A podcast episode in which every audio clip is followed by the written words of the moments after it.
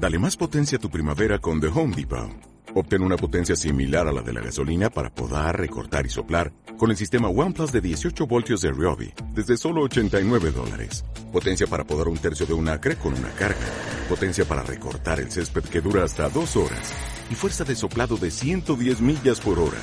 Todo con una batería intercambiable. Llévate el sistema inalámbrico OnePlus de 18 voltios de Ryobi. Solo en The Home Depot. Haces más. Logras más.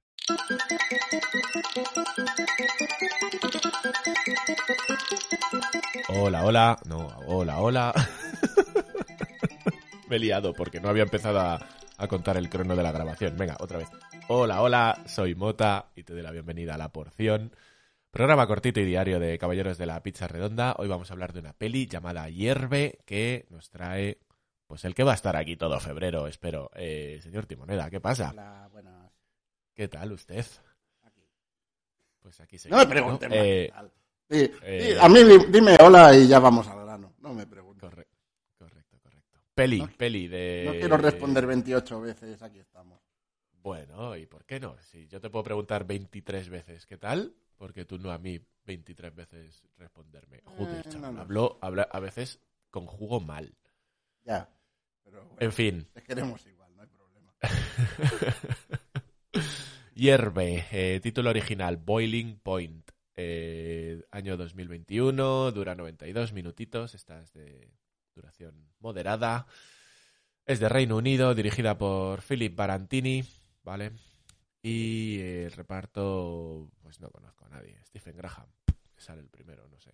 Eh, esto es un drama, thriller y cocina. Y leo la sinopsis, venga.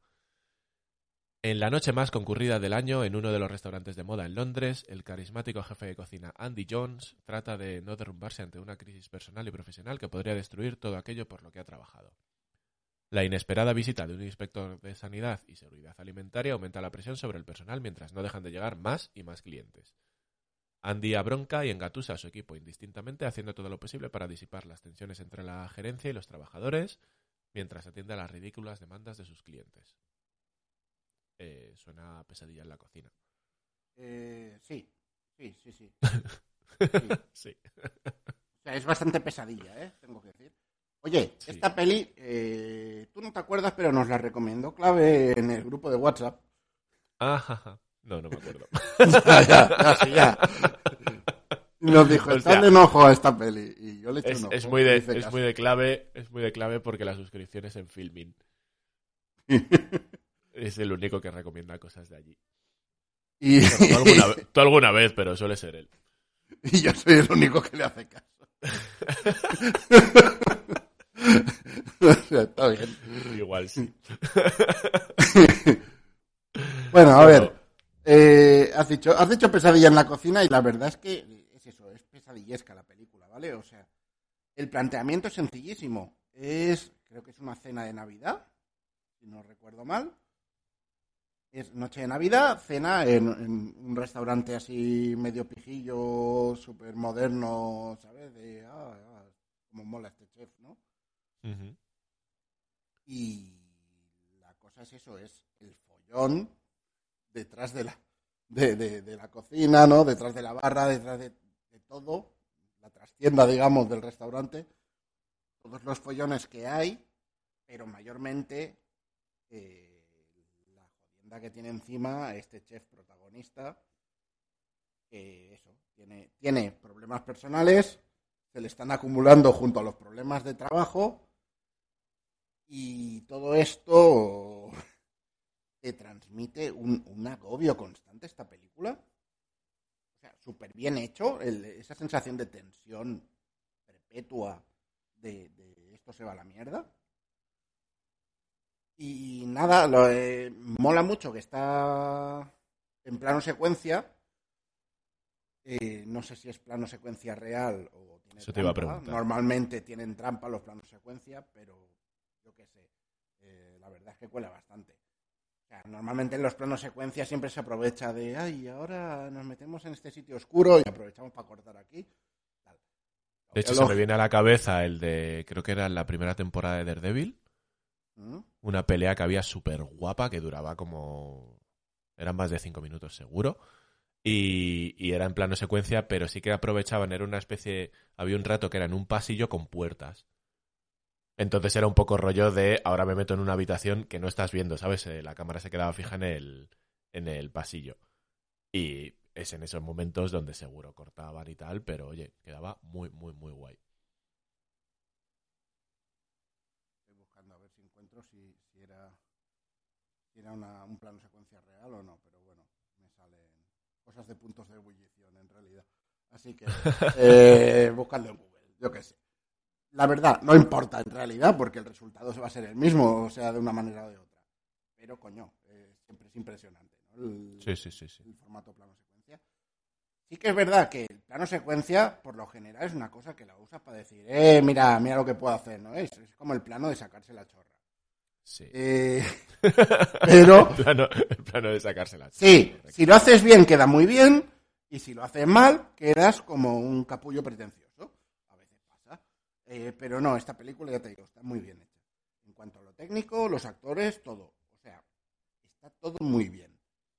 Y a mí un punto que me gusta mucho, un detallito que me gusta mucho, es que, aun centrándose en el chef, siempre tiene un momentito, aunque sea dos minutos, para dedicarle a cada personaje y que todos tengan su pequeña historia. O sea, de Bueno. toda esa gente que está detrás de, de- de la cocina, en los fogones, donde sea, los camareras, todos vas a tener una pequeña historia de cada uno, aunque sean personajes ultrasecundarios. Y, y me gusta mucho porque a veces en dos minutos te cuentan una historia súper jodida cambio te vas a otro lado y cambia totalmente el rollo. Eh, a mí me gustó mucho esta peli. Ya está. Hasta aquí Una la- cosa que no me ha quedado clara, ¿es plano secuencia toda la peli? O sea, toda, Toda la en peli, toda la cocina? peli. Toda la peli en la cocina. No, no, no, a lo en todo el restaurante. Ah, Qué guay.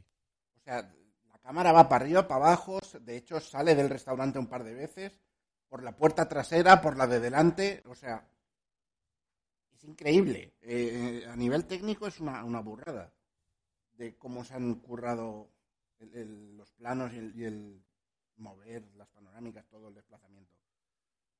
Así, Eh, así decía yo al principio que esta es de las cortas de las que solemos hablar, que ya es difícil ver una peli de 90 minutos. Coño, ya, pero que 90 minutos así. Sí, sí, por eso, por eso. Y, y como, y como esté hecha del tirón, realmente eh, apáñate para hacerlo, Sí, sí, ¿sabes? sí. No, en el minuto 89 alguien se ha equivocado. Tiene que tener costuras estas cosas, pero oye, eh, qué guay, qué guay. Pues no hice caso a Clavero y creo que tampoco te lo voy a hacer a ti, pero me apetece. me apetece hacerte caso, no, no que no te vaya a hacer caso. No, que me apetezca no hacerte caso, que eso suele ser así. Eh, vale, pues... Eh, leo que sí, que es una sola toma de 90 minutos. Hostia puta. Bien, bien, pues muy bien por... ¿Cómo se llama? Philip Barantini, que es el director y por todos sus actores. Eh, pues hasta aquí la porción de hoy, ¿no? Sí, más que vendrán. Seguro, eh, de aquí a un rato. Nos vemos, en, nos oímos en la siguiente y nos ves, si quieres, en Instagram y en Twitter y en caballerosdelapizarredonda.com. Hasta mañana.